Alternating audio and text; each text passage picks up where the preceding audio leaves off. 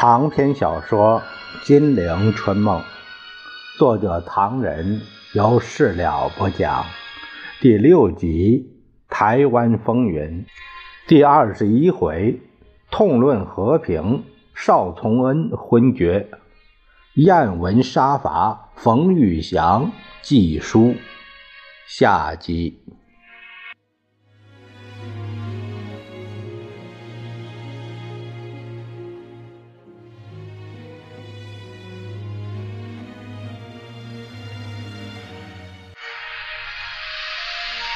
上回说到陈果夫求见，说是接到一份旧金山出版的《世界日报》，上面有一篇冯玉祥写的国事声明全文，特地拿来给蒋过目，并商量如何制住冯玉祥这种活动。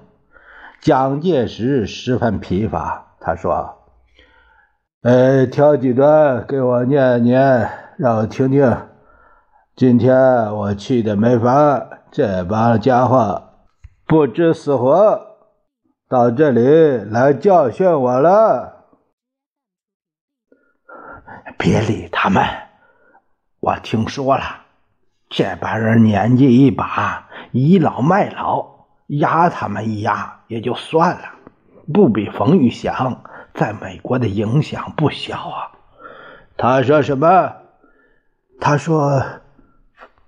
陈果夫打开报纸，呃，《旧金山世界日报》转全国同胞公见，今读三藩市中英文日报和世界日报，得悉南京打伤和打死许多请愿的青年学生。青年学生是中国的未来主人。他们吃不饱穿不暖，诚恳地向仆人们说：“你们不要打仗，这是他们的本分，他们应当有这个权利。忍心害理，丧尽天良，把子弟们打死打伤，应该马上认罪。”呃，呸！呃，有种你回来！陈果夫一怔，明白是蒋介石在骂冯玉祥。就继续读下去。自去年推翻政协决议开始打内战，美国报纸没有一天不说南京政府是坏政府，南京是最贪污的官僚集团。他说什么？蒋介石火又大了。蒋介石立刻感到这样吆喝，陈果夫就没办法读下去了。于是他强忍住，笑着说。呃，呃，说说他有些什么主张吧？那些空话，不理他。陈宝福紧张的找到文伟，透了口气：“哎呀，在这里，冯玉祥有八项主张。他说，为了自己的话，要看看希特勒、墨索里尼得到了什么样的结果。墨索里尼没办法。”召集他的亲人、近人开会，二十五个人之中，二十三个人主张他离开，还不能当做教训吗？目前紧张万分，应该马上实行。第一，即日停战议和；第二，在上海成立议和机关；第三，请张表芳、李济深、宋庆龄、何香凝、程明书。蔡廷锴、蒋光鼐、啊戴维诸位先生和沈钧儒先生等民盟的朋友主持议和大计。第四，国共各党派各出代表五人至七人。第五，各大学先生学生各出代表若干人。农工商各出代表若干人。第六。首先要对各大学、中学学生、先生发米啊津贴，好监督政府和读书。第七，对国共双方军队都认为有功于国，都是服从命令，一律复叙。第八，真正成立联合政府。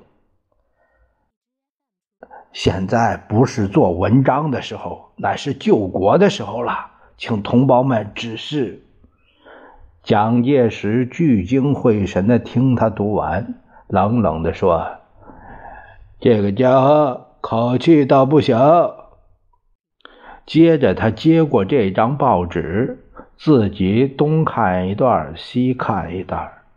法币严重贬值，公务员薪水怎么增加也赶不上米价涨得快呀！人们怎么生活？还怪人们抢米吗？同是一样的军队，待遇不同。党务看不见主意在哪里？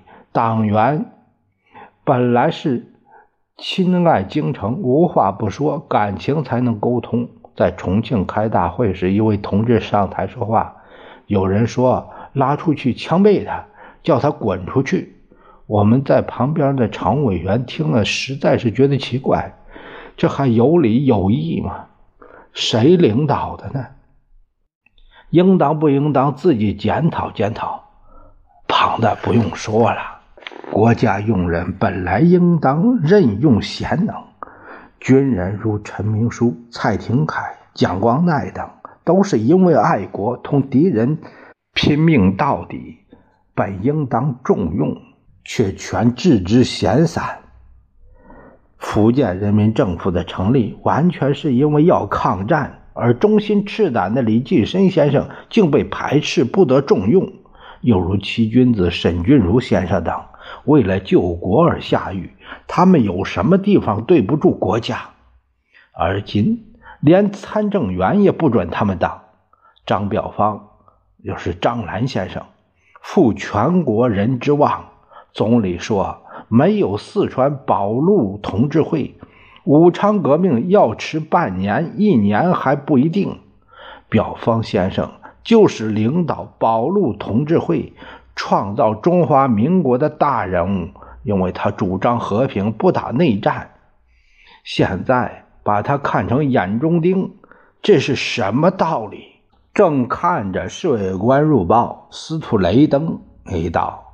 蒋介石皱着眉，这个时候。他来做什么？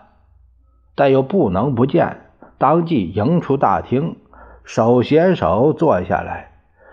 但是，我这有事向你请教，是不是贷款问题啊？大体上还有什么问题呢？只是技术上有些备办的手续，不用焦急，不用焦急。可是顾维钧的报告，我说不用着急，你就不用着急。司徒雷登和颜悦色，安慰他说：“通常一个外交官，他不可能知道太多的东西。总而言之，你放心好了。你们打共产党打的这样出力，难道白宫能袖手旁观吗？”啊，是这样说，可是。委员长，这件事情我一定可以负责。你不放心顾伟军先生的奔走，总放心我的保证吧。蒋介石大悦，忙叫厨房准备点心。司徒一声咳嗽，把满脸的皱纹挤成一堆。他苦着个脸说：“委员长。”今天我来拜望你，有几件事情要请教。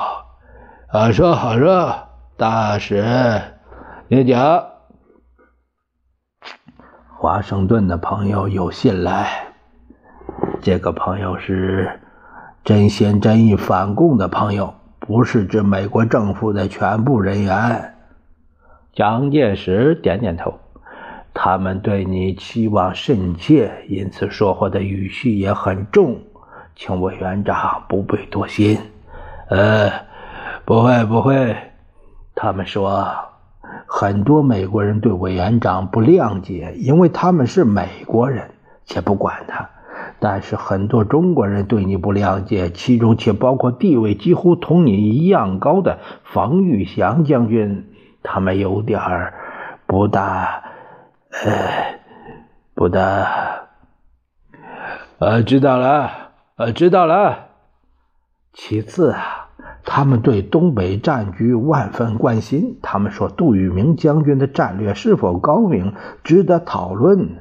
呃，啊，我们今日美国的将军们流行一种说法：最好的防御是进攻。这句老话的意义不光是指某一个战役而言，今后我们对苏联便会拿进攻来代替防御。委员长当然明白这句话缩小到东北战场，杜聿明将军的战略，我们便认为是失策呀。蒋介石呲牙咧嘴听他讲，呃，因为杜聿明将军犯了不可饶恕的错误。他说。东北的战局乃是防御的，只要能守得住，也就对得住领袖了。他拿这个作为他的战斗指导纲领。可是梅河口之战证明了他应该得到残酷的教训：不能进攻，就谈不上防御。而且从此以后，共产党证明自己可以打攻坚战，这对敌我双方战斗意志的消长。实在太不幸了，蒋介石又气又恼，又没办法开口。杜聿明的一切莫不遵照他的命令行事，这正是论军事，老子第一。这种仗可没话说。